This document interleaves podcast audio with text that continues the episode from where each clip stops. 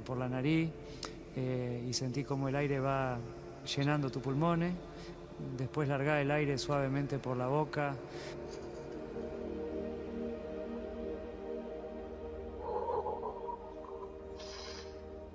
Seguir respirando de esta manera, permitiendo que cada inhalación eh, te llene de energía y cada exhalación te relaje un poco más.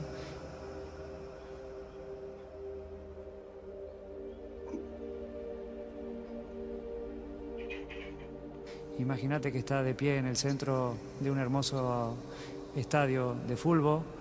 Eh, las gradas están llenas de hinchas apasionados, pero en este momento toda tu atención está en el campo. Sentí la, eh, hierba bajo los pies, fresca y suavecita.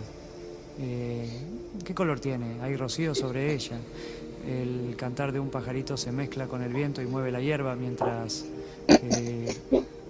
el cantar de un pajarito.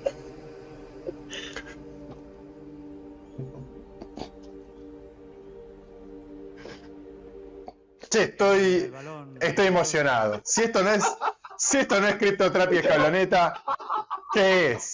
Por Dios, larga vida, larga vida a Lionel Andrés Messi Cuchitini. A larga vida Lionel Andrés Messi. Capitalismo tecnológico nacional en su máxima expresión. Inteligencia artificial, Messi, eh, eh, meditación trascendental Criptotrapia Escaloneta. Bienvenidos a una nueva edición de La Última Frontera. Mi querido amigo Mauro Ordóñez desde la República de la Civilización Austral del Sur, ¿cómo estás? Muy bien, no me aguanté, no me aguanté, quise profundizar esa meditación. Sentir el pasto en los pies. Qué grande, qué, espectáculo poder, poder empezar a tener este tipo de, contenido creativo para acá. Sí, es mágico, cada risa. Y te digo que en cualquier momento vamos a tener eso de que pasó en la película Her, ¿viste? Vamos a tener tipo iOS de, recordings de notas de voz de tu viejo y vas a poder hablar o escuchar a tu padre hablarte una vez que fallezca, eh, simplemente subiendo, no sé, un minuto de audio de él, lo vas a tener hablando. Así que eh, está bien. Che, ahí te dice, mira, ahí Tomás Rodríguez te dice algo que, que, yo lo venía pensando, pero no te, quería, no te lo quería tirar Austral del Sur es redundante. La civilización austral del sur es redundante. Es verdad. Yo te la tomo con no, es verdad, este, es un término que vamos a reconocer la autoría del término que viene de nuestros amigos de Círculo Vicioso. Ellos dicen civilización austral, deberíamos ser un poco más dogmáticos, acorde a, nuestro amigo Juan Rocco y Pablito Wasserman. Eh, sí, es verdad, es redundante. Pero em, sí, es bastante bello. Esto de que Messi de repente pueda hacer la voz. ¿Sabes cómo nació toda esto, esta historia de la inteligencia artificial de Messi? ¿Cómo? En un meteorito llegó con los hongos. Bueno, eso si nos vamos 4 mil millones de años para atrás, pero si nos vamos dos semanas para atrás, este, Juliana Gatas eh, en Twitter tiró así random, eh, la cantante de Miranda, eh, una app de meditación con la voz de Messi. Tiró el tweet. Como, como Internet es algo glorioso y milagroso, a las pocas horas alguien había hecho la traducción de una meditación usando, oh, se prendió la luz azul del Olimpo del Sur. Este, alguien, hizo, alguien hizo la aplicación en dos minutos, se viralizó, salió en todos los diarios y de repente esta cosa que en el fondo a ver, nuestra religión definitivamente es el fútbol, ¿no? Este, claramente es el camino a la divinidad. Está todo muy conectado. Sí, sí, está todo conectado. Ya lo venimos insistiendo con pico y pala esto. Eh, el movimiento sísmico cuántico que generó Messi ganando la Copa del Mundo eh, hizo temblar eh, al occidente en todas sus formas, incluso al imperialismo francés, y, y también el futuro inevitable de la conquista del siglo XXI por la civilización austral. Eh, arranquemos primero con lo que siempre tenemos que porque si no empezamos a delirarla así tan rápido. Eh, tenemos que cumplir con las formalidades que nos, que nos obligan, que estamos orgullosos de ser. Eh, lo dejo a vos, Siri. Sí, hoy tenemos un episodio con mucho contenido que va a ir va a hacer referencia sobre el capitalismo tecnológico nacional. Iremos profundizando en algunos temas que incluso ya están en la primera plana de los principales medios. Pero eh, no podemos comenzar esta emisión sin saludar a nuestros queridos amigos de Globant, que nos vienen acompañando durante todo el año, desde el primer día, a los amigos de Globant, la, gran empresa de software nacional con presencia en ya 28, 27, yo ya pierdo la cuenta de la cantidad de países, casi 30.000 empleados en todo el mundo, uno de los grandes desarrolladores de tecnologías este, que marcan tendencia en el mundo, que va desde la inteligencia artificial hasta el desarrollo de software, este, no code, eh, metaversos, cripto. Eh, así que a nuestros amigos de Globant, vaya un saludo. Estaremos volviendo la semana que viene con los reportes de Tech Trends, así que esténse atentos a las últimas novedades este, que iremos eh, compartiendo de nuestros amigos de Globant.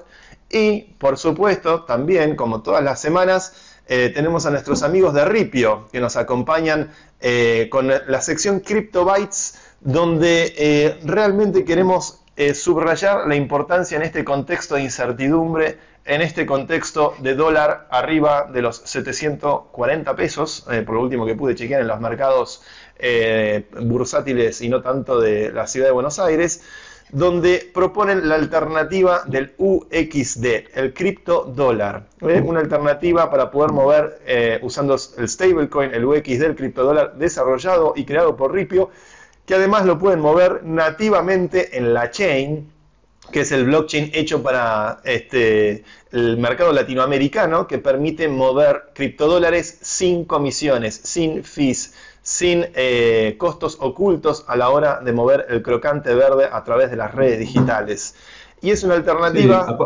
dígame. Eso también se le suma, se le suma también que hace fácil utilizar una, criptomoneda para el, para el ojo, para el para el usuario no entrenado, para los que no quieren tener su seed phrase, para los que no quieren tener todo ese tipo de, complicaciones, eh, que por ahí también amplía la, adopción de esta tecnología, te facilita la entrada a, este, a estas tecnologías. Y es CryptoBytes y escaloneta, se me acaba de ocurrir eso. Eh, acá dice cinco motivos para criptodolarizarte. Eh, a mí me viene a la cabeza, me viene a la cabeza el pelado Martitegui que le punguearon 500 mil dólares. A ver, eh, es una desgracia, no vamos a, mofarnos de la, seguramente una parte importante del patrimonio de este buen hombre que se dedica a hacer excelentes platos de comida eh, y grandes restaurantes en la ciudad de Buenos Aires. Eh, Pero en cash, loco, guardar toda tu vida en cash en casa. Eh, Lucho, algo pasó con la cámara, eh. no sé qué, Lucho acá mientras toca botones, eh, mandamos un saludo a Lucía y a, Luciano, los grandes productores de la, última frontera, que de repente este, se modifica la pantalla. Pero bueno, esto es así, esto es televisión real. Volviendo al pelado Martitegui, la verdad que una desgracia. 500 lucas en el sillón, ¿viste? 500 lucas metidas en el colchón, metidas en tu casa, en crocante, es básicamente eh, lo que se dice en la jerga informática, un panal, un panal para las abejas. Es eh, realmente un, target este, bastante seductor para cualquier persona que por ahí, no para cualquier persona, eh, es realmente invitar a una, a una cuestión de inseguridad. no, vaya uno a saber por qué decidía tener esa cantidad de dinero en su casa. Algunos veía que en las redes le decían tenerlo en una caja de seguridad o tenerlo, este, o bueno, algunos que se mofaban, estaría declarado, no estaría declarado. No, no voy a juzgar. Eh, sí.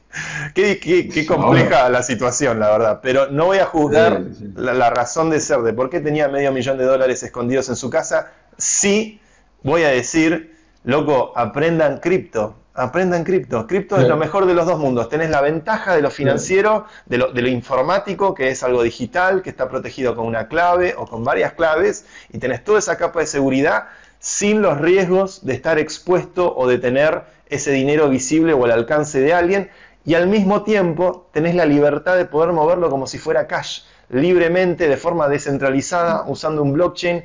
Yo creo que esa gran ventaja es la que tiene el criptodólar y es una gran ventaja que tiene la stablecoin de Ripio, UXD, y es uno de los grandes motivos para tener este medio de ahorro en un contexto de alta inflación, de inflación de 12% mensual o 0,4% diario, es una barbaridad. Eh, ah, eso no lo sabía. Eh, sí. El diario no lo sabía. Todos los días nuestro dinero en la República Argentina vale un 0,4% menos, todos los meses un 12% menos. Vaya a saber uno cómo va a terminar el mensual. Eh, vaya uno cuál va a ser el efecto colateral este, del efecto electoral en toda la situación que está ocurriendo ahora en la Argentina, pero eh, claramente eh, un gran motivo para, explorar y para entender y para adoptar cripto es justamente poder tener nuestros ahorros, poder tener la libertad para poder moverlos y poder tener los beneficios del cash y al mismo tiempo los beneficios de lo digital, los beneficios de algo soberano que uno maneja y administra con una clave. Yo creo que ese es el gran motivo para adoptar criptodólares y recomendamos a nuestros amigos de Ripio, aquí pueden ver código QR. Eh, yo soy usuario activo de Ripio, quiero decirlo, eh, y la verdad que es un, servicio excelente. Sí, eh, sumado a eso, también, viste, Cripto, al, darte esa soberanía sobre tu dinero, también te, te, protege contra los ataques de los gobiernos. Mm. los gobiernos a través de regulaciones pueden ir hacia, hacia los distintos proyectos espacios o propuestas que logran facilitar las finanzas de las personas. Y, tenemos un caso muy, muy latente en, Argentina hoy. ¿Nos metemos ahí? Directamente, porque creo que están directamente vinculados. Eh, hoy cripto te, te permite no esquivar, pero protegerte de esos ataques. Eh, que son, o sea, son claros y, nada, por eso estoy del pie, Santi, porque creo que esto es muy importante para tocar. Es un tema muy importante, veo que ha escalado en los medios, eh, recién camino a, la transmisión veía que ya en, algunos diarios, en algunos portales está como casi en primera plana, ¿qué es lo que está aconteciendo con Mercado Pago? Y, es esta lucha de poder entre el Banco Central de la República Argentina, veremos si tiene los días contados o no, eh, y la gran empresa del capitalismo tecnológico nacional, sí, no creo que no hay ninguna duda respecto a esto, que es Mercado Libre, y su instrumento de pagos, eh, Mercado Pago, que eh, con 4 millones de views ya en, el tweet que aparece en X, habla de que por una norma del Banco Central ya no se puede hacer el débito automático, ¿no? el, el poder debitar dinero casi de forma instantánea dentro eh, para poder ingresar dinero a la cuenta de Mercado Pago de cada uno de los usuarios. Estamos hablando de un servicio que tiene 4 millones de usuarios en el país, que se usa en todos lados, en los, pequeños comercios, los grandes comercios. Mucha gente utiliza esta tecnología para poder este, eh, hacer, hacer uso de su dinero en la economía, en la naciente economía digital de nuestro país y de Latinoamérica. Eh, y creo que esto responde a una serie de tensiones que pareciera haber entre el Estado eh, y eh, Mercado Libre. La verdad es que esta medida, al final del día, perjudica a todos los usuarios, perjudica a todos los que participan activamente eh, del ecosistema. Em, sí, también Mercado Pago ha sido una herramienta de inclusión financiera fuerte, ha permitido a muchos, Mercado Libre y Mercado Pago ambos, ha permitido a muchas pymes y a muchos pequeños negocios escalar su negocio, poder vender, poder crecer, poder desarrollarse y generar economía real, que es lo que tanto ¿viste, vociferan los gobernantes. Queremos crear pymes, queremos defender al empresario y después cuando, cuando tienen una herramienta que les, está dando facilidades a este tipo de, de emprendimientos, a desarrollarse, a crecer, a comerciar, y, a los usuarios del, lado del comprador también, a, no andar como decíamos antes, a no andar regalado con todo el cash en el bolsillo y tener el dinero bien acumulado en el teléfono y pagar con un QR, de golpe vienen a, meterse ahí por claramente intereses eh, sindicales que son más del, sindicato bancario de alguna manera, porque el, el problema detrás de esto, por lo menos lo que, lo que se entiende, es que una vez que se, se, instaló el QR como método de pago, eh, y esto se, se probó con el tiempo que sí funcionaba y la gente lo empezó a utilizar, y hoy lo utilizamos casi todos los que vivimos en Argentina, incluso lo usás para pagar taxis, o sea, amplió el pago a, lugares donde antes el pago era 100% cash. Em, todo, todo el, banco tradicional lo miraba con un poquito de, de, distancia. Cuando vieron que funcionó y cuando vieron que era, que era efectivo y eficiente, dijeron, che, loco, abrí, el juego a todos. Y Mercado Libre dijo, no, eh, esta es mi infraestructura, esto es lo que yo armé, eh, ¿por qué lo voy a tener que abrir el juego a todos cuando no me dejaron abrir? Y ahora viene como este manotazo, esa piña, viste, esa piña medio, medio off, justo sobre la campana, después de la campana, diciéndole, ahora te cambio la regla de juego, no vas a poder hacer un, un automático, lo vas a tener que planificar, lo vas a tener que programar. O sea, básicamente palos en la rueda al desarrollo y a las, y al desarrollo tecnológico del país y al desarrollo económico del país. Sí, los perjudicados claramente al final somos todos los usuarios, todos los que usamos estos instrumentos. Como bien decías, hay una lucha detrás que tiene que ver con el código QR. Eh, los, eh, el Banco Central, nuestros topos informantes que tenemos dentro del Banco Central, lo que... O sea, nos agradecieron, no, pusimos la bomba, así que tenemos, arreglamos. Mira, yo no te exploto todo por el aire. No, Ahora, por favor, nos facilitan información. Nos facilitan información. Los topos lo que nos dicen, lo que nos indican es que hay una puja muy fuerte por tratar de estandarizar el código QR. Están queriendo hacer que el código QR sea interoperable. Em, a su vez, Mercado Libre lo que está pidiendo es más tiempo para estudiar eh, precisamente la tecnología para poder hacer interoperable. Hay cuestiones técnicas, hay cuestiones este, de todo tipo que tienen que ver con actualizar un sistema que viene, o sea, hay una famosa máxima en el mundo de la ingeniería eh, que es If it's not broken, don't fix it. Si no está roto, no trates de arreglarlo. Que eso eh, muchas veces desde la óptica del desarrollo de software, cada cambio, cada cambio por más mínimo que parezca, lógicamente implica eh, una variable que puede afectar muchísimas otras variables. Por lo cual son cambios que hay que avanzar y proceder con cautela. Pero eh, sabemos que, bueno, el Banco Central yo creo que está usando un poco este instrumento para tratar de presionar en, pleno, en plena época electoral, con plena, eh, con pleno efecto sensacionalista, como para poder agitar las bases eh, eh, electorales del gobierno de turno, está tratando de agitar y de apretar botones con esta medida de presión que al final de vuelta es, son luchas de poder que no toman en consideración a los 4 millones de usuarios, a la economía electrónica cada vez más importante e incipiente que contribuye al desarrollo de, un comercio electrónico, de la posibilidad de, agilizar los medios de pago, de facilitar la transacción. Eh, yo he pagado taxis con Mercado Pago, he podido este, hacer transacciones de urgencia y, necesarias eh, mientras estaba en Buenos Aires.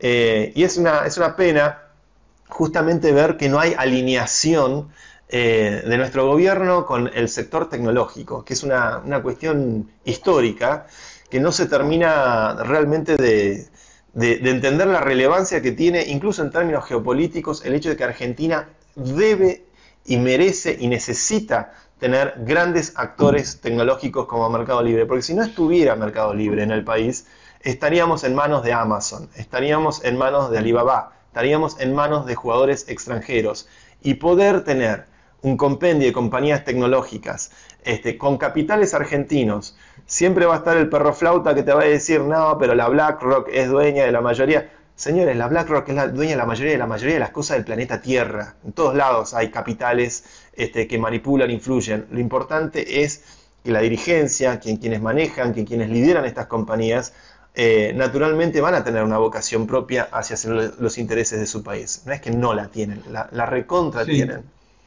También tiene que ver un poco con lo que veníamos, lo que hablamos el capítulo pasado sobre el Estado-Nación y cómo esta estructura de organización social, económica y política eh, está en, como un dead man walking, ¿no? Está claramente, todos los defectos están a la vista. Uno de ellos es que el sistema político piensa en sí mismo antes que en, las personas. Eh, está todo vinculado y, y, es un poco la señal de agotamiento que ya vamos viendo todos, que todos los que de alguna manera fuimos evangelizados con la tecnología blockchain y vemos la, posibilidad que te ofrece la descentralización a, nivel económica, la, velocidad que, con la que se transmite información vía Internet, ya estamos viendo, che, esto eh, se puede cambiar. O sea, hay, están las herramientas. Claramente todavía no tenemos una estructura ni un marco teórico eh, claro como para empezar a construirlo, pero claramente están las herramientas tenemos el martillo, tenemos los clavos, tenemos la madera y tenemos que ver bien cómo lo construimos. Y esto es un, es, un claro ejemplo de que tenemos que ir en ese camino. Hay, alguien decía hoy en Twitter, bueno, pero Mercado Libre no acepta cripto y qué sé yo. Eso no es cierto. Eh, Mercado Libre en Brasil viene operando con la Melicoin, una, una, criptomoneda propia para que funcione como un sistema de puntos, de loyalty, para poder tener descuentos eh, en las compras como si fueran las millas de, de avión eh, viene operando con la Melicoin hace más de un año. Eh, Mercado Libre, yo doy fe que tiene su dirigencia, su, management es muy pro cripto. eh, obviamente tienen que tomar los resguardos de ser una institución financiera, como ocurre con el caso del Mercado Pago, y estar, eh, adaptarse a las cuestiones regulatorias. Lamentablemente, el presidente del Banco Central Argentino, Pelle, es un tipo, no sé si del siglo XX, quizás del siglo XIX, son gente que no mm. está entrenada con una lógica ortodoxa, con una lógica que todo aquello que tiene tufo a tecnología es tufo a ser censurable, a ser controlado. Una mirada un poco anacrónica y a destiempo de los tiempos que corren y que no comprende y que ignora, Pelle te mando un saludo, sos un ignorante, este, que ignora realmente el verdadero potencial que tiene el sector financiero y tecnológico del país. Por eso es importante eh, empezar a abogar por una renovación generacional, porque esto es algo que cuando hicimos las entrevistas yo creo que lo palpamos y lo sentimos bastante las nuevas generaciones sí tienen una sensibilidad con la tecnología, con el potencial que tiene y con la capacidad de transformación.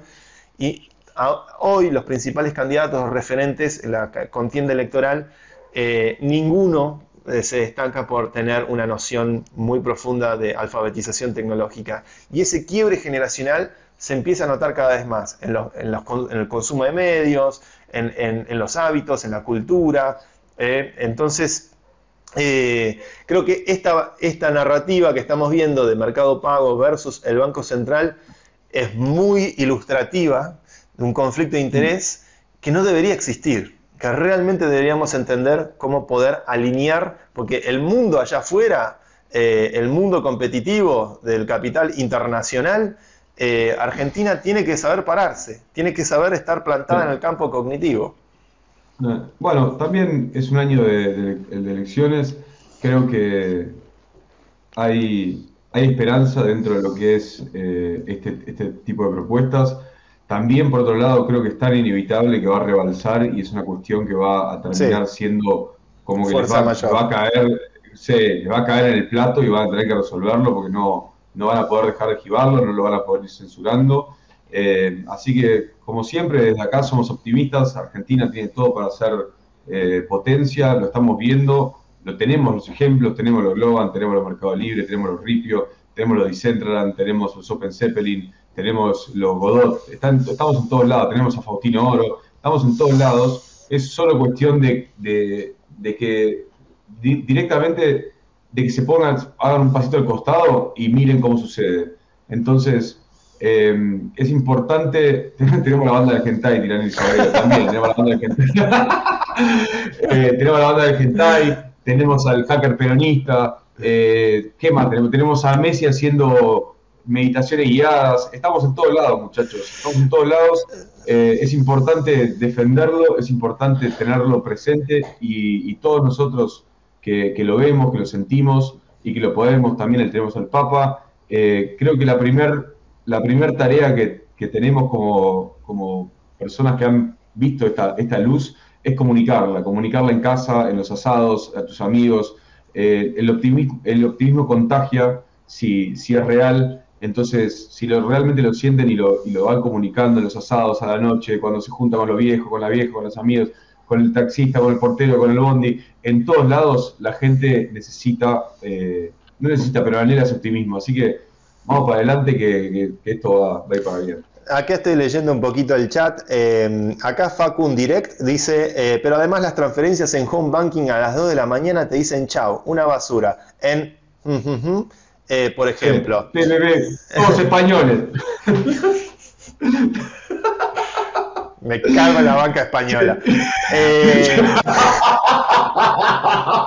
Yo pensé que ibas a sacar tarjeta y revelaste la cuenta. Perdón, perdón. Eh, eh, es, ridículo esto, es verdad eso, que a las 2 de la mañana, pues, como esta mentalidad de oficina de burócrata que no puede hacer una transferencia a las 2 de la mañana, por eso abogamos por cripto, abogamos por la descentralización y la cosa permissionless, no hay que pedir permiso para poder actuar y mover nuestro dinero en el mundo, esa, esa es la verdadera lucha por, viva la libertad carajo, esa es la verdadera libertad. La, la libertad de cambiar un banco central por un banco central extranjero Mm, tiene sus límites. Está bien que el nuestro no funciona muy bien eh, y ya vemos por qué. Pero eh, lo Sí. estamos cambiando por otro Banco Central, no nos confundamos. Sí. Vayamos un paso más allá, eso es lo que estamos diciendo. El verdadero paso Sí. más allá, la- lo- no hace falta dinamitar nada, no hace, no hace falta poner a uno para poder salir en la tele y enojarse en la nación más. No, no hace falta. Lo único que hace falta es que cada uno de nosotros empiece y adopte estas tecnologías como UXD, como Bitcoin, como Ethereum, eh, donde ahí está la verdadera descentralización y la detonación de todos los bancos centrales eh, Ah. y el, el triunfo de la nueva tecnología. Yo quiero tirar un, un detallito medio, eh, medio out of context, pero el sábado hubo un primer encuentro con el señor Fran Pérez.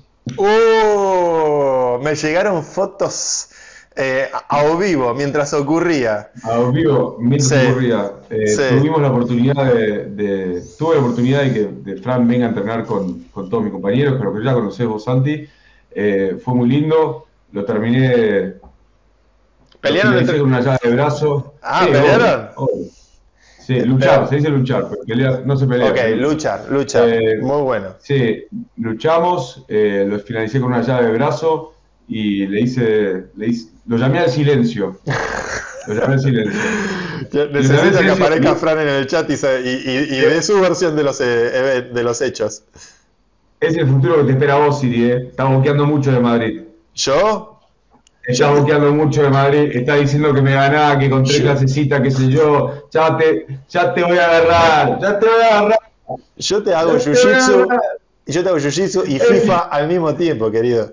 Jiu-jitsu te- y FIFA. Voy con el joystick Mira, y te hago la de la, la horcadita. te hago, te hago jiu-jitsu y FIFA, querido. ¿Qué, qué sos? Mirá, con, con este reloj, señor, señora, reloj de- es un Casio de 30 dólares, ¿eh? O de 20, no sé. Y hasta debe ser trucho el Casio.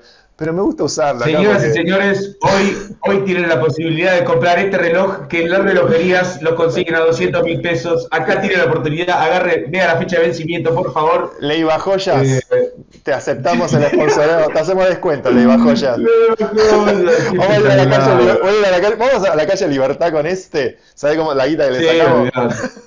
Sí, 20, 20 centavos. Hoy me, hoy, hoy me dieron la moneda de un peso.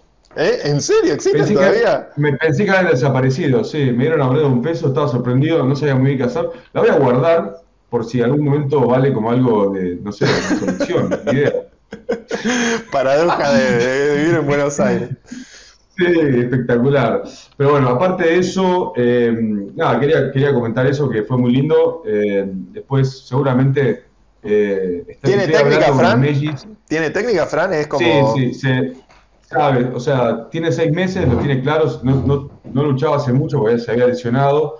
eh, pero sí, claramente se, nota de que, sabe moverse y todo. Pero bueno, el jiu-jitsu es mucho de ir, es mucho de ir, lo tenés que tener fresco. eh, es un poco parecido al golf en el sentido de que se nota que lo jugaste, pero si no lo estás jugando, no lo jugás. Eh, así que nada, eso, por otro lado, estoy hablando con los Mellis para organizar los Mellis Maravilla, los, los Ferrando, Valen y, y Once, que le mandamos un saludo. Estoy, eh, el viernes voy a ver una banda camionero. Para todos los que les gusta el rock, le gusta el rock, eh, rock, camionero, vayan a buscarla, bandón. Nada más le digo. Eh, vamos a ir el viernes y después estoy buscando de, armar así un, eh, una especie de club entre amigos para ir a luchar, para, pasar esta- este deporte que es maravilloso. Pero bueno, aparte del fin de semana tenemos, tenemos información que compartir. Sí, tenemos, hoy tenemos un buen programa con varios temas. Acá estoy leyendo el chat. Este, hay buenos comentarios. Eh, Diego Figueroa dice, pegue Siri. Bueno, sí, vamos a seguir pegando. Eh, Américo de Gioiani dice, ¿no hay lobby de la casta bancaria en esta movida? Y son todos bienvenidos acá a expresarse libremente. Este, todos tendrán su micrófono en la última frontera. Eh, No, no, no, pero lo que pregunta Américo es si en la movida de- del, del dictamen del Banco Central no hay lobby de la casta bancaria. Por supuesto ah, que sí, señor. obvio, obvio. La casta, Obvio. la casta bancaria. Lo, lo deben haber escrito ellos, lo deben haber escrito ellos. Sí, sí, sí. Casta bancaria Sí, 100%. Buena sí, observación, 100%. buena observación. Eh, Joaquín dice, hagan un stream jugando al FIFA. Yo insisto, pero Mauro, Dale, dale, yo me la banco. Me la banco y, y filmemos un round también. Y una pelea de UFC en la Play. Si es en la Play, me la banco. Si es en- ya te están tirando, qué divertido. Eh, acá me gustó este comentario random de Joaquín, Luca not dead, Luca not dead, papá, obvio, Luca not dead. Este, y acá me pregunta Mauricio, Bogdan, Santi, contá qué onda el Tesla. Vi una historia en Insta. Sí, tiré una en Insta mientras este, el Tesla se manejaba solo. Quiero contarles, hablando de Tesla, miren lo que tengo acá. Eh, ha salido, recién salido del horno, acá, ahí, si la cámara me acompaña. Uh, Isaacson es el que hizo Jobs, ¿no? Exactamente. Walter Isaacson. autor. Walter Isaacson, el autor de la biografía de Steve Jobs, Leonardo da Vinci, eh, Albert Einstein, eh, bueno, todos eh, you know, eh, alpha males de- del conocimiento y la inventiva occidental, sacó esta biografía de Elon Musk.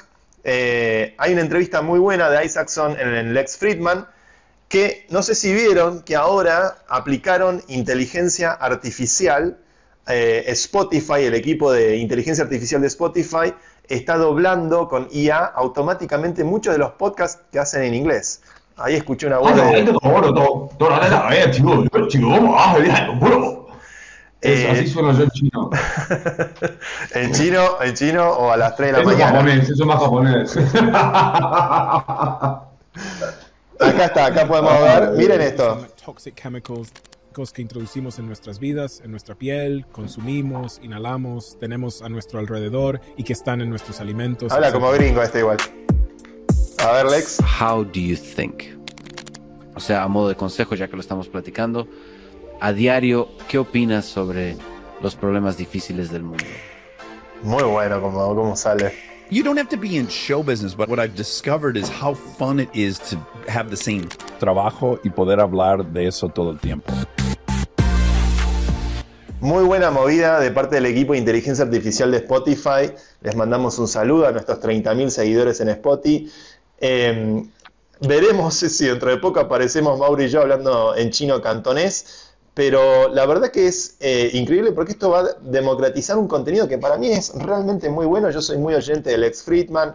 Mauro es muy oyente Friedman de, de- de- ¿Qué?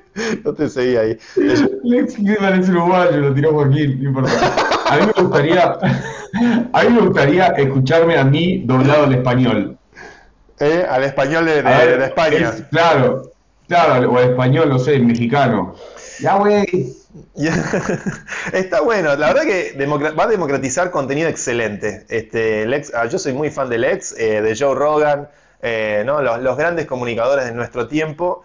Eh, y la verdad que es un productazo esto de Spotify de empezar a doblar automáticamente estos podcasts que son excelentes.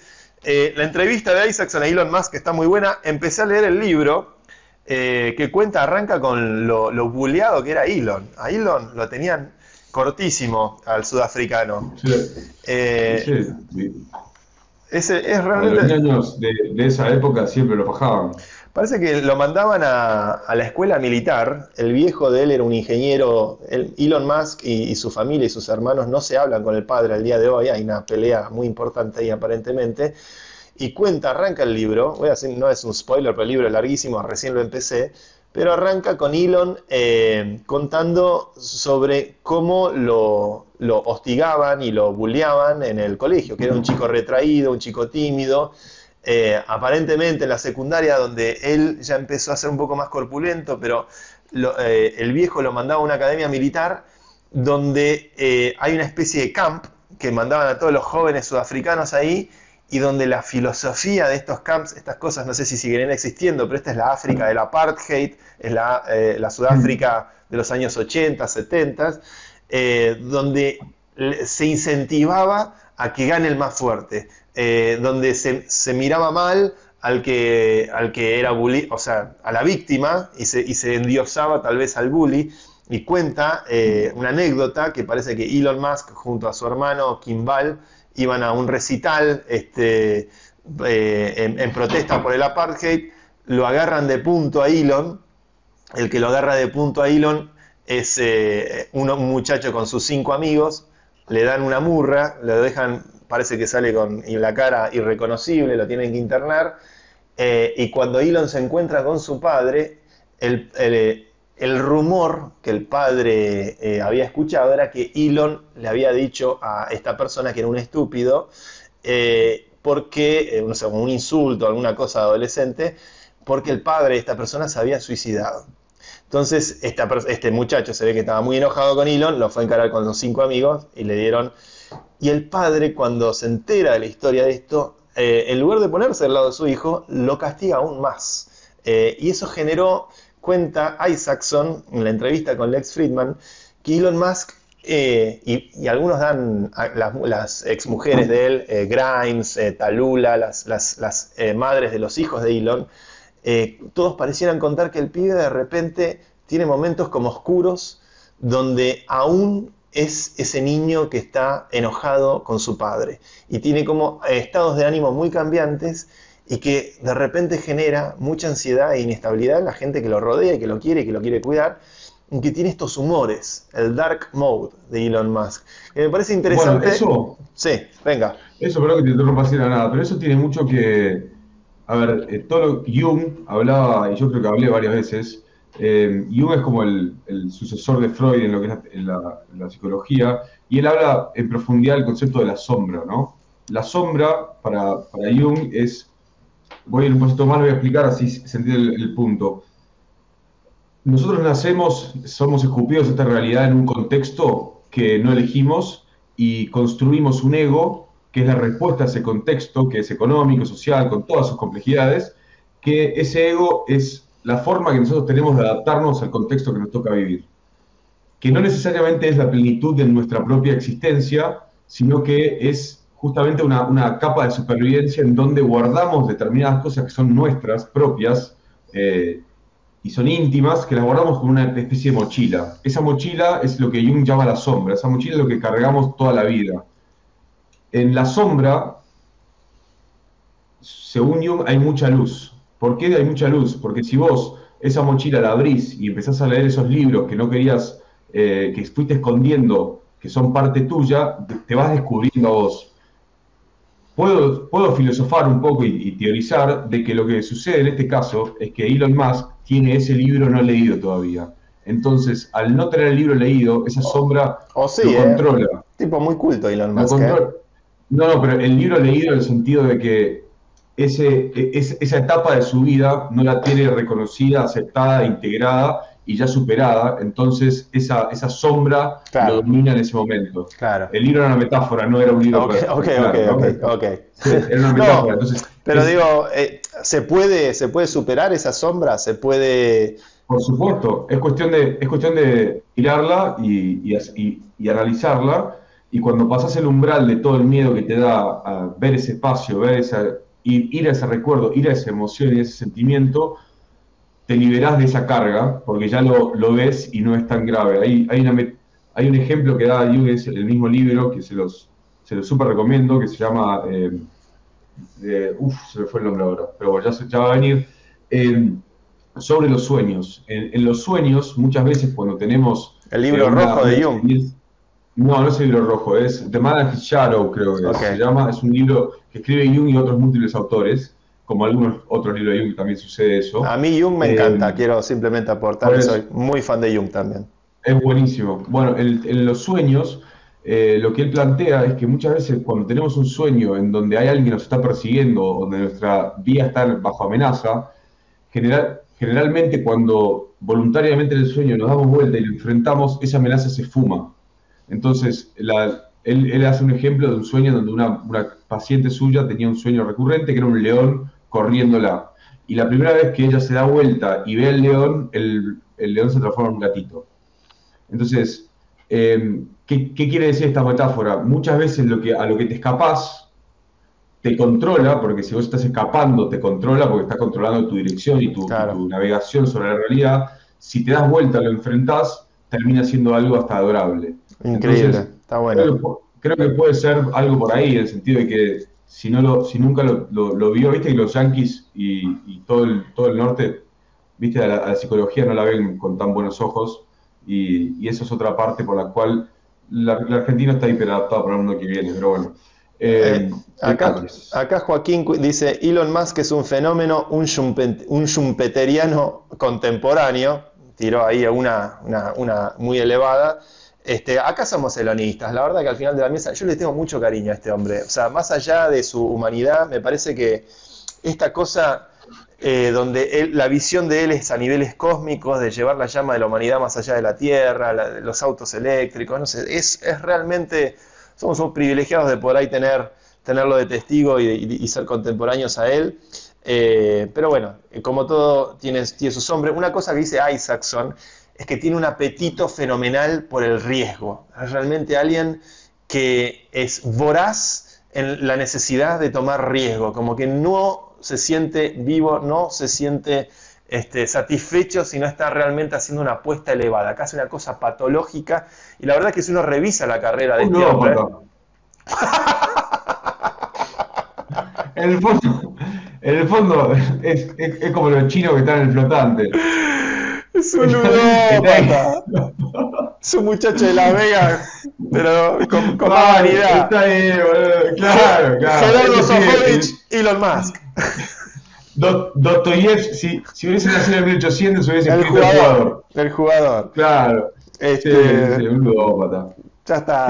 To- toda mi argumentación defensiva en pos de celebrar la figura de Elon Musk totalmente derribada. Un Este, tipero, el chabón, el chabón se apalanca con, con Pepe. que vaya a jugar con Sin apalancado. Este, Hijo de puta.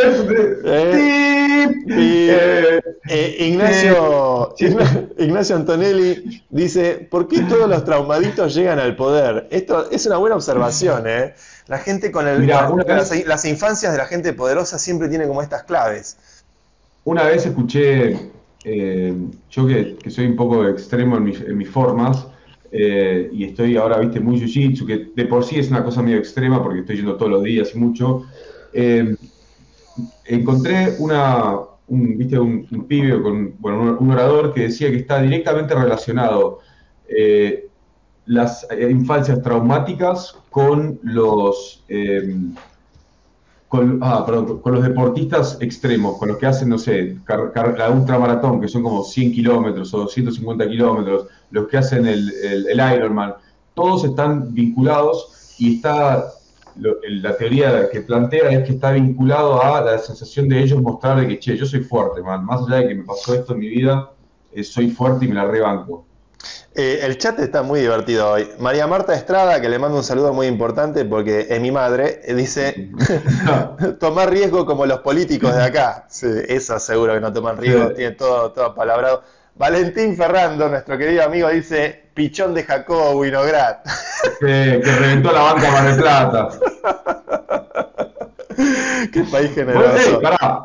Voy a, quiero reconocerle a Valentín, que tiene 24 años, que tenga esa referencia, es un montón, porque últimamente me está pasando que estoy tirando referencias y quedo pedaleando en el aire mal porque no me, no me agarra nadie las referencias. Imagínate cuando tenés 40 lo que te pasa con las referencias que uno tira.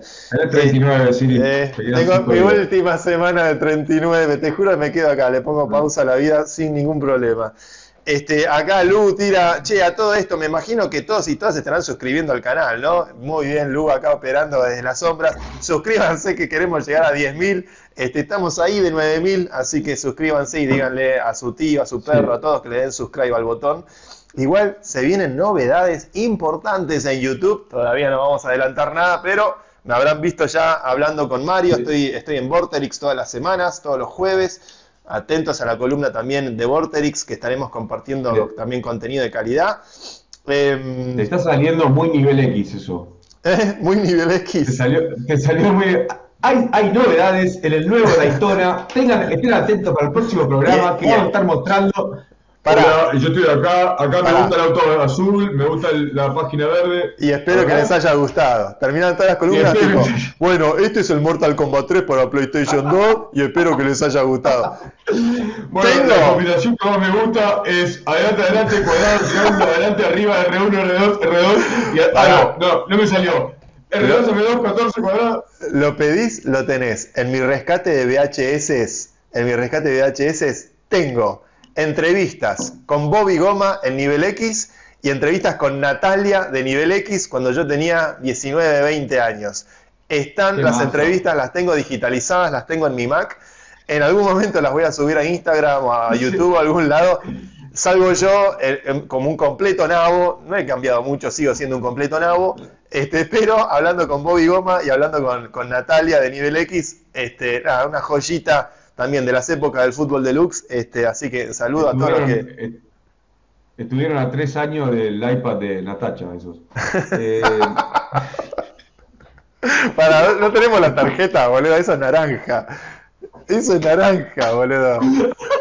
Tarjeta naranja. Vamos, a noticias, vamos a noticias. Noticias. Eh, vamos a noticias. Eh, ya arrancamos con CTN. CTN es Capitalismo Tecnológico Nacional. Creo que podemos cerrar con, en la parte CTN hablando de Sedalio, ¿no? Sedalio, Sedalio, eh, una empresa argentina que está armando data estructurada para el blockchain, que están, realmente es una empresa muy buena Disclaimer, soy un pequeño inversor dentro de la compañía, han invertido varios este, referentes del capitalismo tecnológico nacional. Es una de las compañías que está en el, en el batch de Y Combinator. Em, le mando un saludo a Lu Resnick. Lucía Resnick es una gran fundadora, yo creo fundamentalmente invertido, obviamente. Al final, miren, cuando uno invierte en una compañía, yo esto lo aprendí de jovencito, eh, uno creía que cuando se junta con el inversor, sobre todo en un momento tan early, cuando uno no tiene producto, cuando uno no tiene todavía muy claro su mercado, pero sí tiene tal vez la pasión, la convicción y una visión de dónde pueden ir las cosas, los buenos inversores yo he descubierto con los años que fundamentalmente este, no invierten tanto en una idea o en un producto, sino que invierten en las personas, en la capacidad de esa persona de resiliencia, de adaptarse, de, de entender el mercado, de leer la realidad. Se sabe que en una startup, en un emprendimiento van a venir cambios, van a venir desafíos, van a venir novedades, innovaciones, disrupciones y está en el talento del emprendedor saber incorporar esas tecnologías eh, y nada, los amigos de Sedalio este, han participado en el último batch de Y Combinator. Yo quiero mandarle un saludo muy especial. Yo creo que ya son, no sé si me quedo corto, 30 compañías argentinas que han pasado por Y Combinator. A mí me enorgullece ser eh, de, la primer camada de argentinos y de latinoamericanos que estuvimos en Y Combinator en el año 2015. Ya han pasado 8 años, 8 años que es bastante en la tecnología, son como 8 décadas en el mundo normal. Eh, y ya han habido más de 30 compañías eh, creadas y fundadas por argentinos que pasaron por el proceso de Y Combinator, que es esta puerta de entrada a Silicon Valley, donde el modelo de YC, ellos invierten en unas 200 a 300 compañías por año. En todas o en casi todas el deal suele ser de 150 mil dólares por el 7% de la compañía, que es un deal muy competitivo. Eh, y eso además viene acompañado con la red de contactos, con las conexiones, con eh, la, base de datos interna, con el foro interno, con la conexión con todo el alumni, con los fundadores previos. Es realmente una escuela de formación de talento muy importante, así que siempre es una buena noticia cuando hay una compañía argentina dentro de Y Combinator, porque es un poco la puerta de entrada a Silicon Valley y es ese lugar, el jardín de infantes donde nacerán los futuros unicornios, Dios mediante, que vendrán a desarrollar nuestro capitalismo tecnológico nacional. Así que vaya un saludo para los de Sedalio que vienen avanzando a paso firme. Es tecnología de infraestructura basada en blockchain. Están trabajando con la chain, por ejemplo, de Ripio y con varios proyectos locales más. Así que este, siempre, siempre positivo eh, tener compañías nuestras representándonos en YC y le mando un saludo a todo el alumni argentino de YC que sé que muchos de ellos miran este programa. Em, ¿Cómo más? ¿Cómo seguimos? Este, tenemos aquí el chat, eh, el chat que está muy divertido. Me gustaría ver a Elon como jurado en el bailando, dice Alan García. Ya sería realmente absolutamente delirante, pero si eso ocurre, quiere decir que Argentina sería una potencia mundial. Em, se viene el programa matutino de Siri y Mariana Fabiani. Esto es verdad. Me, invitaron al programa de Mariana Fabiani en Buenos Aires y dije que sí. Así que seguramente en, este, algún momento vaya a hacer algo de televisión por ahí una cosa, em, juntada con todas las personas que nos escuchan, eh, vos estás acá, vos llegás acá semana que viene en algún momento, ¿no? Dicen los rumores ya casi confirmados que el 5 de octubre estoy pisando Ezeiza nuevamente, así que estaré en la República y estaré durante casi todo el mes de octubre. Yo encontré un lugar que creo que está lindo, es cómodo, es, es viable. Mi propuesta para este encuentro, muchachos, es desde la última frontera vamos a poner un stock básico de birra, eh, vamos a poner dos, tachos azules y traigan lo que traigan lo que quieran y vamos a juntarnos a, a tomar unas birras y shoot the shit y cagarnos de risa, lo que quieran venir. Todavía no les puedo confirmar el lugar ni la fecha, estén atentos, yo calculo que va a ser esa, primer, esa la semana que viene en algún momento. Eh, claramente va a estar Siri acá porque a mí no me quiere ver nadie, así que me da lo mismo. Pero no, Eh, hombre, te- tendríamos que hacer nuestra más- pelea de Jiu-Jitsu. no, no, nomás, ¿no? no me quiero meter en problemas. Ahí no no va, ahí no va, ahí te, olvidate, terminás todo, ¿Eh? terminás de mallado, Siri. Traigan una Eh, PlayStation, traigan una PlayStation. Pero les, yo tengo la idea de que sea la semana que viene, eh, jueves, buenísimo. viernes, sí, jueves o viernes, el lugar lo tengo ya, ya hablado, apalabrado, tengo que terminar fechas. Déjame recuperarme del jet lag. Déjame recuperarme un poco del jet lag, que bravo. Sí, ahí, ahí mismo, ahí mismo. Bueno, no importa por eso. Vamos, vamos a, a definir fecha. Ahí mismo, te, te recuperas ahí. Eh, Acá Crónica TV Mm. te está acusando de peronista. ¿eh? Mauro va a poner micros gratis, tiró la placa de, de- de Crónica. ¿Cómo agita, eh? es correcto. Mauro es un, Es gran, correcto. es un gran operador político, Mauro. Deberían saber de su pasado en Casa Rosada. Es un gran operador de unidad básica, ¿no? Es todo mentira, es todo mentira. Eh, Vos negás todo. No, no, yo niego todo. Eh, Benjamín, negamos todo. ¿Te agarrás esa del secreto de tus ojos? ¿Ves que nadie me agarra, loco? Es buenísima la referencia. Eh, bueno, nada, eso los tiro. Mi idea es que sea colaborativo, que los que quieran traer, nosotros vamos a traer unas birritas nomás. Eh, y si quieren tomar un fernet, si quieren tomarse una. Coca-Cola, una limonada, lo que fuera, sí, así charlar. Y, y eso. Eh, eso quería pasar. Y ahora podemos pasar a seguir pasando noticias porque Sí, tengo. Sí, pasó una hora, pasó una hora y estuvimos boludeando una hora, espectacular. Venimos muy bien. Ten- Tengo un tema que a mí me, me, me estoy fascinando con esto. Me estoy fascinando con la inteligencia artificial. Creo que cada vez, todos los días cuando encuentro esas horitas para estar frente a la máquina, estoy siempre tratando de hacer algún tutorial sobre alguna herramienta nueva para poder eh, ir un poquito más a fondo qué son los Large Language Models, cómo usar GPT-4 integrado a una aplicación hecha en Python, eh, cómo eh, construir con un LLM local, llama 2, open source. Realmente hay una revolución en el mundo de la inteligencia artificial. GPT, nuestros amigos de OpenAI, eh, han lanzado ahora nuevas características en la aplicación móvil de ChatGPT que permite el uso de imágenes y videos. Eh, que permite poder interactuar con ChatGPT ya eh, de forma fonética. Le, le están dando más sentidos a la bestia, le están dando las- el sentido de la visión, el sentido de la audición, este, para que sea más conversacional la interfaz con GPT-4 o con GPT en general, con ChatGPT en general. Eh, pero bueno, ChatGPT-4 tiene la capacidad de, de procesar imágenes. La demo, ahí eh, seguramente la, vamos a levantar ahora, pero la demo es bastante impresionante porque eh, es alguien que le muestra la foto de una bicicleta a ChatGPT y le dice, che, necesito acomodar el asiento en la bicicleta, no sé cómo hacerlo. ChatGPT le dice, sí, veo que me estás mostrando una bicicleta, este, ¿me podrías orientar más dónde está la parte del asiento? Le muestra la foto cercana de la parte del asiento y dice, sí, ahí veo que tenés que ajustar esta tuerca para poder levantarlo. Eh, le están dando sentidos eh, a, ChatGPT para que no sea estrictamente solamente una interfaz de texto, sino que va a empezar a ser una interfaz multimedial. Eh, es decir, con inter- interacción con imagen, con, eh, con video y con audio. Eh, recomiendo, recomiendo que ya está disponible en el, en el Apple en el App Store y en, en el Store de, también de Android, la aplicación nativa de OpenAI eh, de ChatGPT. Siempre es recomendable, y ojo con las aplicaciones de terceros, que por ahí no respetan tanto la, la- la privacidad de los usuarios. Miren, aquí, aquí podemos ver la demo, justamente, ¿eh? cómo bajar el asiento de la bicicleta. Y ahí ChatGPT te tira los típicos 5 o 6 pasos, ya estoy harto de los bullets de ChatGPT, los tengo... Pero esto me gustó, ¿ves? Le dice, no, mira acá justo esta bicicleta y le hace un redondelito y ChatGPT interpreta eficientemente que le, le está haciendo referencia a esa cuestión en la imagen. Y le dicen, lo corrige, le dicen, no, ese no es el lugar donde tenés que, es otro el lugar donde tenés que ir a ajustar el asiento. Eh, y esto me parece que es el principio de algo muy potente. Eh, acá le mando una foto con herramientas y le pide, che, ¿cómo puedo usar estas herramientas para ajustar la bicicleta?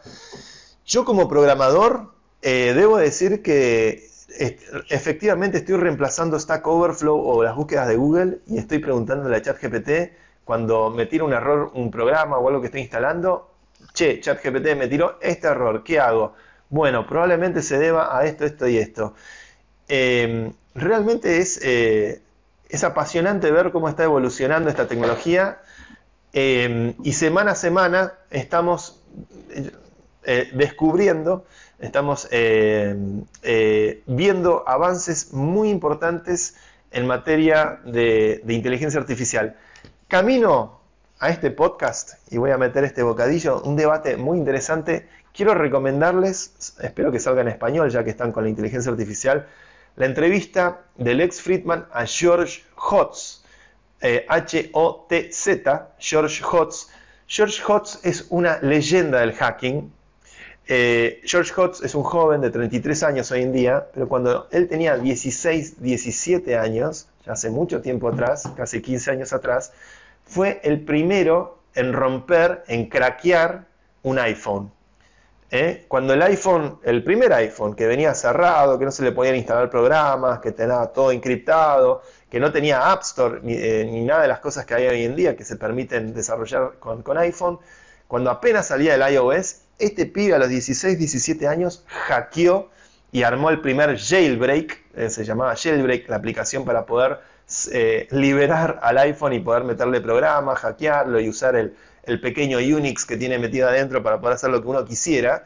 Eh, y lo hizo este pibe George Hotz a los 16, 17 años. Yo me acuerdo de jailbreakear mi primer iPhone hace ya mucho tiempo atrás y era bastante impresionante. Eh, en aquellos años era, se parecía, parecía imposible vulnerar cualquier cosa que hiciera Apple. Este pibe era capaz de hacerlo. George Hotz después, muchos años después, armó Three Comas, una compañía para hacer open source eh, los engines de inteligencia artificial que permiten el driving de autos autónomos para competir con Tesla. Esa compañía está activa, está funcionando, es uno de los tantos proyectos que tiene este pibe.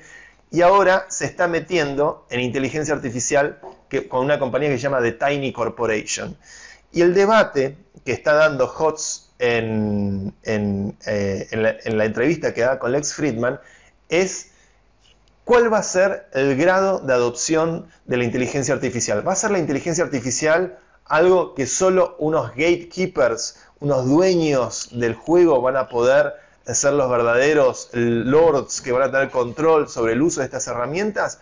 ¿O va a ser la inteligencia artificial algo que todos vamos a poder correr localmente en nuestras computadoras, en nuestras casas y que tenemos que democratizar y asegurarnos que todos tengamos la posibilidad de interactuar con un robot o con una AI localmente, es decir, sin vulnerar nuestra privacidad, sin exponer nuestra información a un puñado de gente superpoderosa. HOTS habla de la importancia de que la inteligencia artificial sea algo de código abierto. HOTS habla de la importancia de que la inteligencia artificial esté en manos de todos, porque si vos se la das a unos pocos, eh, nadie te da garantía de que la mayoría de esos pocos sea gente buena o sea gente mala. Eh, seguramente sea gente que quiera ejercer un control sobre los demás. Por lo cual, la batalla que está librando ahora este pequeño genio de Silicon Valley, con el cual yo la verdad que hace muchos años que lo vengo siguiendo, es eh, la de abrir la inteligencia artificial.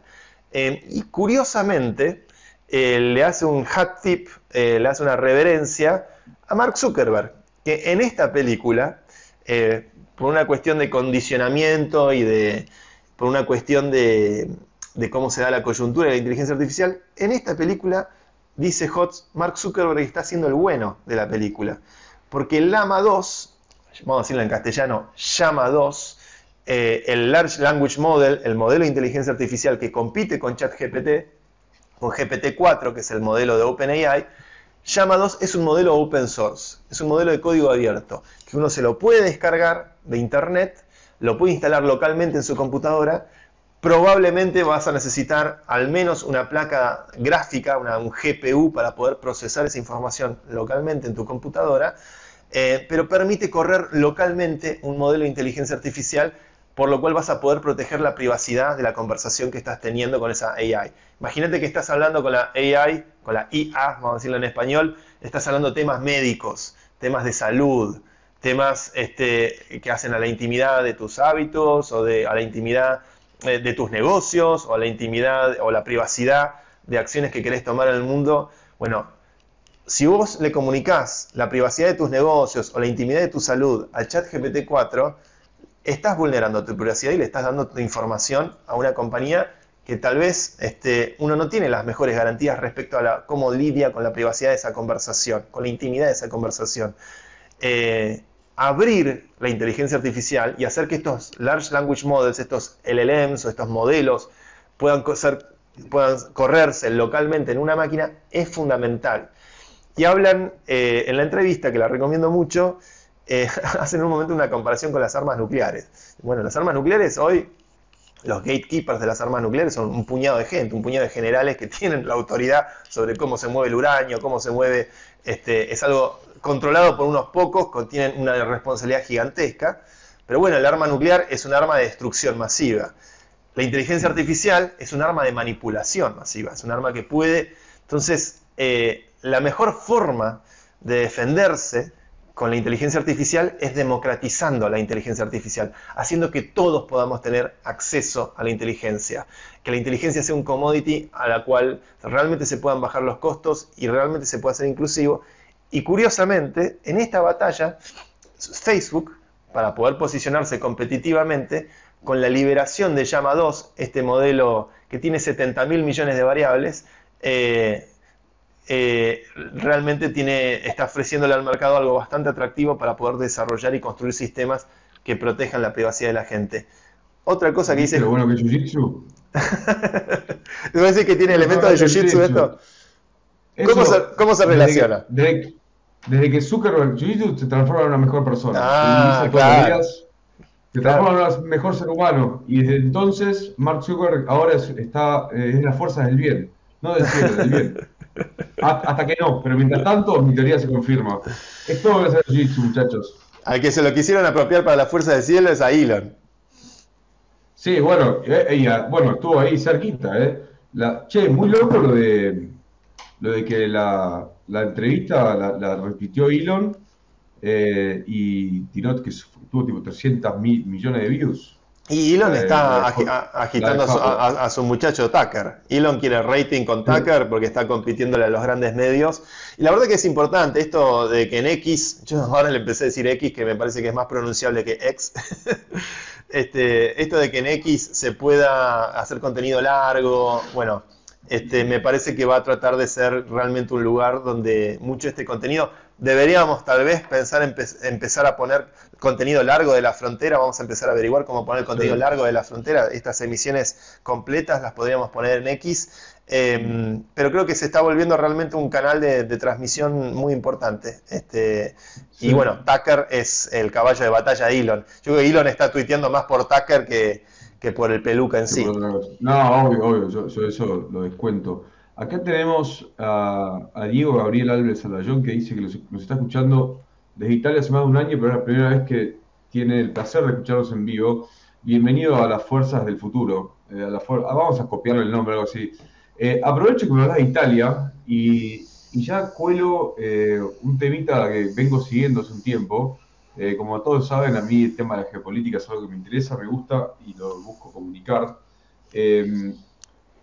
Hace no tanto tiempo en Lampedusa, Lampedusa es una isla italiana que está al sur, sur de Italia, muy cerca de, África, eh, llegaron, tiene 6.000 habitantes, llegaron 8.000 personas en, pateras, 8.000 hombres, en, como, le ponen, como lo ponen en todos lados, hombres en edad militar, eh, básicamente a conquistar la isla, le coparon la parada, hoy en día son 16.000.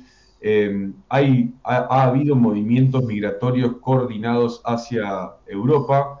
Eh, ahora en el norte de África están, eh, se está hablando de que hay una coordinación de 500.000 personas que están buscando hacer el movimiento desde África hasta, hasta Europa. Eso, eh, si podemos, si tenemos las imágenes ahí, que seguramente estás poniendo Lucho, lo, más curioso de todo es el tema del orden y la organización que tienen estas personas con militares a cargo. Entonces, esto está sonando cada vez más como un plan organizado que como una escape eh, por, subsistencia. no hay mujeres, no hay niños, hay solo hombres de 20 a 40 años. O sea, esto no... Eh, a ver, y si camina como un pato, hace cuac como un pato y tiene plumas, probablemente es un pato, ¿no? Eh, entonces, esto más o menos va sonando que este es un plan organizado y de a poquito eh, está generando problemas a nivel diplomático interno en Europa. Meloni está bastante, bastante conflictuada con la Unión Europea que no quiere eh, financiar o fomentar un bloqueo naval ante estas pateras. Eh, en los estados, la Unión Europea está bajándole el, ¿viste? el tono a este tipo de inmigración, no lo pone como invasión, lo pone como una inmigración de necesidad y que nos tienen que ir recibiendo. Eh, no, está fácil la, no está fácil la cosa. Eh, después en África también lo que veníamos siendo de Níger, una buena noticia para Níger. Eh, Francia ha declarado que retira todas sus tropas y que no va a intervenir más en Níger, por ende oficialmente está aceptada la, la independencia de Níger. Están viendo de poner, de imprimir su propia moneda, así que ahí les podemos ayudar, llámenos, nosotros tenemos mucho papelito, tenemos, sabemos cómo imprimir. Eh, así que eso es un lado. Después es la tercera es la tercera retirada completa del, imperialismo francés. Primero fue Indochina, después fue Argelia y ahora Níger. Está todo en un proceso de, descolonizante. Hay que ver hasta qué punto son libres de la influencia china y rusa posterior a este, a este movimiento, porque tampoco somos eh, ingenuos en el sentido de que esto está eh, enmarcado en una estrategia geopolítica distinta. Eh, y después, para, para, cerrar un poco la geopolítica, que lo estoy haciendo bastante compacto y me gusta, eh, ¿vos viste el PIF que pasó en Canadá? ¿Qué pasó en Canadá? Eh, hace poco hubo una reunión de la ONU en donde se juntaron todos los presidentes de la ONU, fueron a hablar, fue Zelensky a la ONU, la ONU en, Nueva York, ah. todo, toda, la, toda la parafernalia. Bueno, Zelensky de, la ONU habla, hablan todos, ¿viste? Habló Petro, todo, todo el, famoso show, ¿viste? Eh, de los Martín Fierro, pero en la ONU. Eh, Zelensky se fue a Canadá y en el Parlamento canadiense, Justin Trudeau, Zelensky y todo el Parlamento ovacionó a un ex SS, a un ex soldado de las SS de nazis, fue ovacionado por todo el Parlamento, punto tal de que hace nada renunció el presidente del Parlamento eh, eh, canadiense por el error. Eh, esto es rarísimo. Qué, raro esto. A mí, a mí es rarísimo. Todo esto, es rarísimo. Todo esto me, me, deja estupefacto. Es como realmente un tema donde ya me retiro un poco de, emitir mucho juicio de opinión porque es un tema muy sensible, pero además me doy cuenta que no que entiendo muy poco. Este, sí, esto, yo me voy, a, limitar a decir que es raro, porque claramente no, no, sé tanto más de, lo que, de lo que pude ir leyendo. Es muy raro.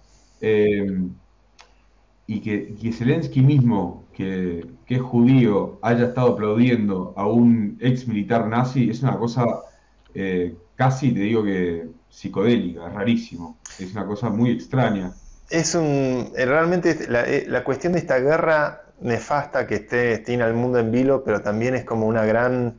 ¿Viste? Una gran cuestión que ocupa los medios y que se hace mucha propaganda y Zelensky caminando con, con el cadáver de Biden y después este, yendo al Canadá y, este, es realmente eh, es como qué difícil entender o saber o este, discernir en el presente al menos este, lo que está sucediendo. Yo, es, es como un tema que me tiene francamente un poco frustrado, un poco enojado porque la verdad que que estas cosas ocurran en el siglo XXI es como medio insólito.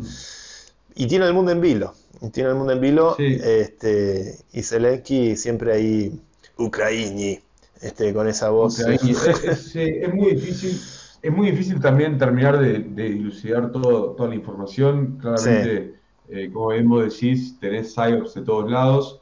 Eh, hay una cosa que creo que, que es al menos eh, curiosa es que hay mucho silencio sobre los avances en la guerra a favor de Ucrania, por ende, ante el silencio generalmente hay más noticias. Eh, ya veremos qué sucede. Yo espero que no escale. Está, de, a- poquito están. Hay, por ejemplo, Polonia se negó a seguir mandando armas a Ucrania. Eh, hay como una especie de, freno de, los países de manera individual en contra de las órdenes de Estados Unidos. Eh, están mandando, los yanquis están mandando tanques, ya están mandando tropas. Eso ya, se sabe también, ya están mandando tropas. Eh, no, es, no es menor lo que está sucediendo en esta instancia. Nunca fue menor, pero esta instancia es como podemos estar ante la escala, ante, ah, la antesala de un escalamiento serio.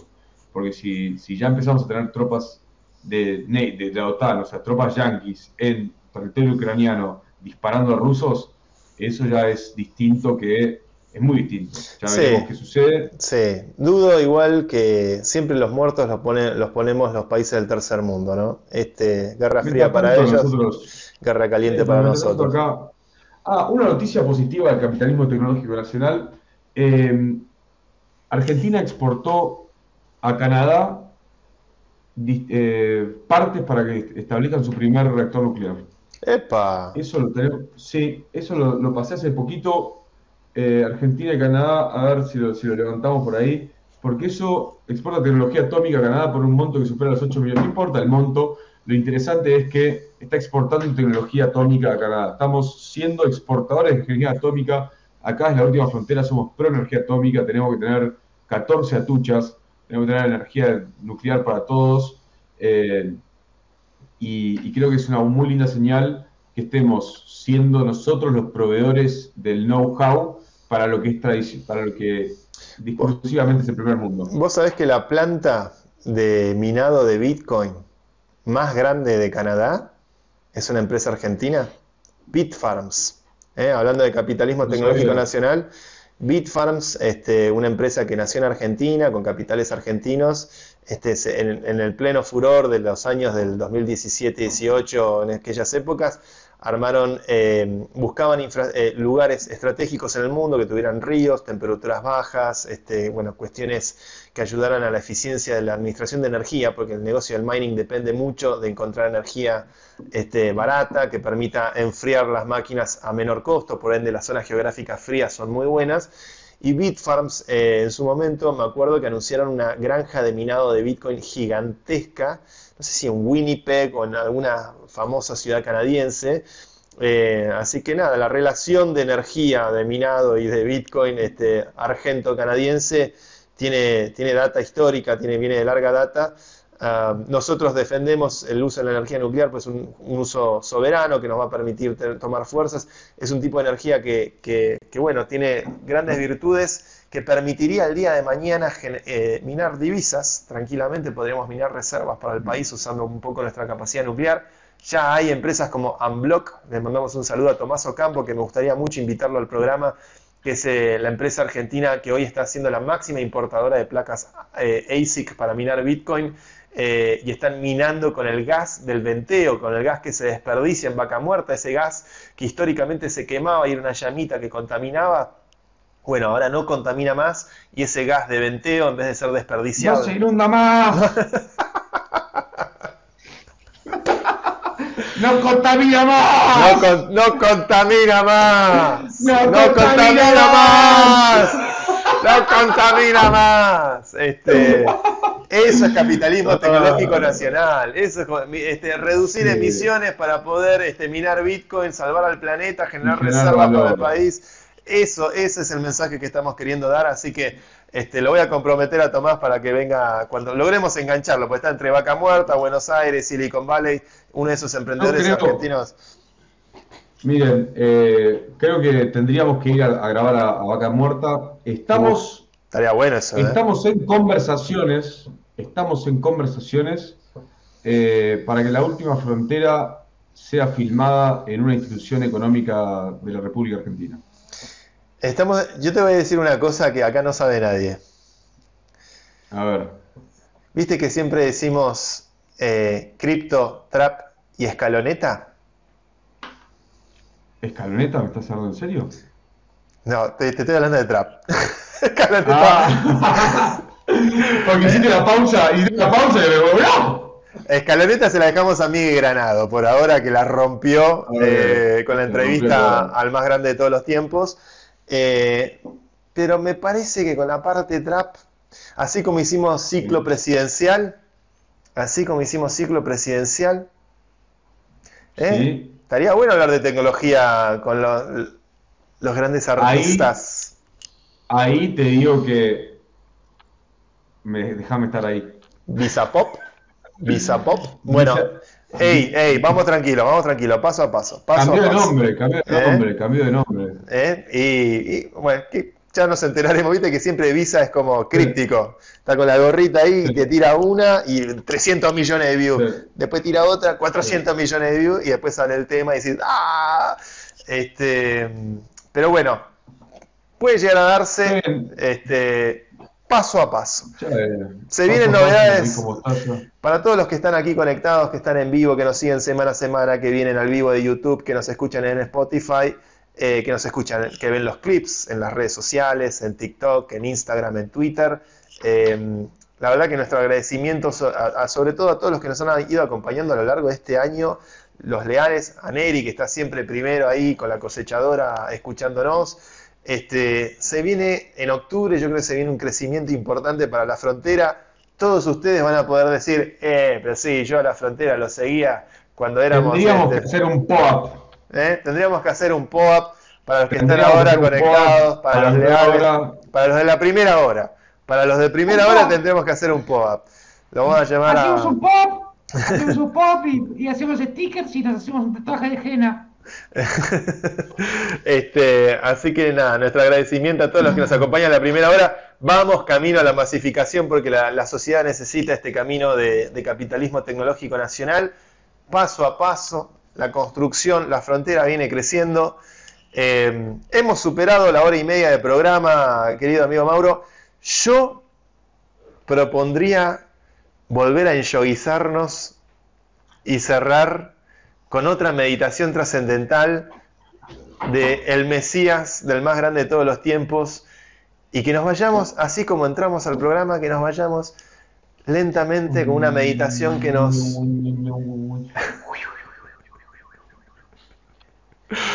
que nos lleve a un lugar mejor, a ese lugar, a ese 18 de diciembre de 2022. de forma profunda y lenta, e inhalá eh, profundamente por la nariz. eh, Por la nariz. Sentí como el aire va llenando tus pulmones. Después largá el aire suavemente por la boca.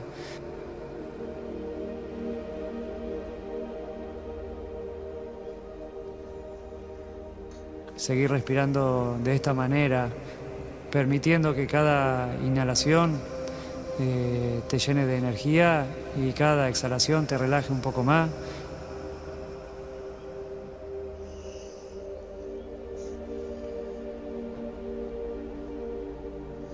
Imagínate que está de pie en el centro de un hermoso estadio de fútbol. Eh, las gradas están llenas de hinchas apasionados, pero en este momento toda tu atención está en el campo. Sentí la, eh, la hierba bajo los pies, fresca y suavecita.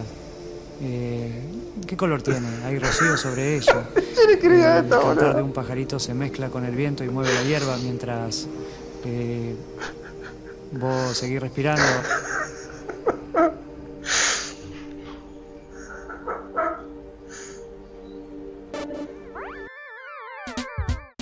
La Última Frontera, con Santi Siri y Mauro Ordóñez.